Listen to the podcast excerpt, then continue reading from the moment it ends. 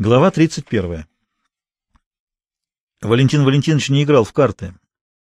Есть карточные игры, в которых требуется умение, но надо ломать голову. А свою голову Валентин Валентинович берег для кое-чего более существенного. Но местонахождение игорного притона, где играл Красавцев, было ему известно. Два раза коротко он позвонил в дверь. Настороженный женский голос спросил, кто там. «От Антониды Аристарховны», — паролем ответил Навродский. Дверь открыла дебелая накрашенная женщина, хозяйка заведения. За ярко освещенным столом сидели игроки. В углу на маленьком столике стояли вина и закуски. Туда и подсел Валентин Валентинович, дожидаясь конца игры. Ждать пришлось долго, но он никуда не спешил. От него не ускользнул настороженный взгляд Красавцева — тем спокойнее и невозмутимее выглядел он сам, респектабельный молодой человек в черных лакированных ботинках с гетрами на блестящих пуговицах. Наконец Красавцев подошел к столику, налил рюмку водки, стоя выпил. В полголоса спросил, зачем вы здесь? — Повидаться с вами, — весело ответил Валентин Валентинович. — Присядете? — На мне зачем видеться, — ответил Красавцев, однако сел. — Мне трудно жить, не видя вас, — Валентин Валентинович покачивал ногой в лакированном ботинке. — Ваши шутки неуместны. Шутки уместны в любых обстоятельствах, дорогой Георгий Федорович. Тем более уместны они в обстоятельствах комических. О какой комедии вы говорите? Сидите с убийцей Зимина, спокойно пьете водку и закусываете селедочкой с луком. А что прикажете делать? Закричать «держите его»? Идея. Это будет забавно. Красавцев вытер губы салфеткой. Что вы хотите мне сказать? Вы должны твердо уяснить, никакого, повторяю, никакого отношения к происшествию я не имею. Будь я хоть мало-мальски причастен, меня давным-давно не было бы в Москве. Вообще не существовало бы никакого Валентина Валентиновича Навродского.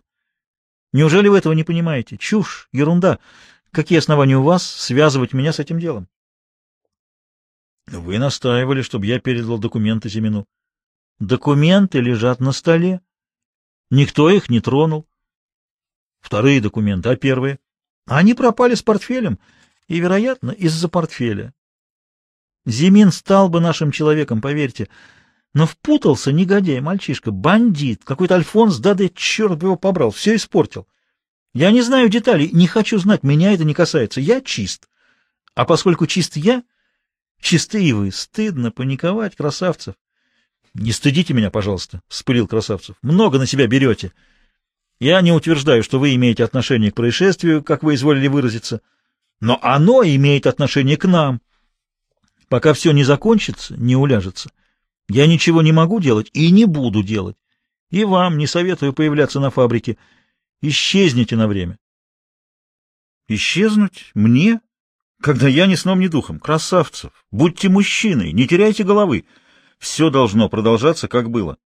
Что именно? Пять вагонов. Вы с ума спятили? Извините, это вы, деморализованы убийством Зимина. Все это видят, между прочим. Все равно придется переждать, уже спокойнее ответил Красавцев. Назначен новый инженер, надо к нему присмотреться. Наоборот, — возразил Валентин Валентинович, — сразу ограничьте его. Твое дело производство, мое сбыт. Ваше указание товарищ Навродский, будет выполнено, как только вы станете директором фабрики. Валентин Валентинович встал, холодно сказал, «Я дал вам несколько дружеских советов, на мой взгляд, полезных. Главное, будьте спокойны, как спокоен я. Никаких, ни малейших оснований для беспокойства нет, по одной простой причине. Ни я, ни вы не имеем никакого отношения к этому делу. Я жду ответа. И не задерживайте. Иначе нужные мне пять вагонов я получу в другом месте. Честь имею.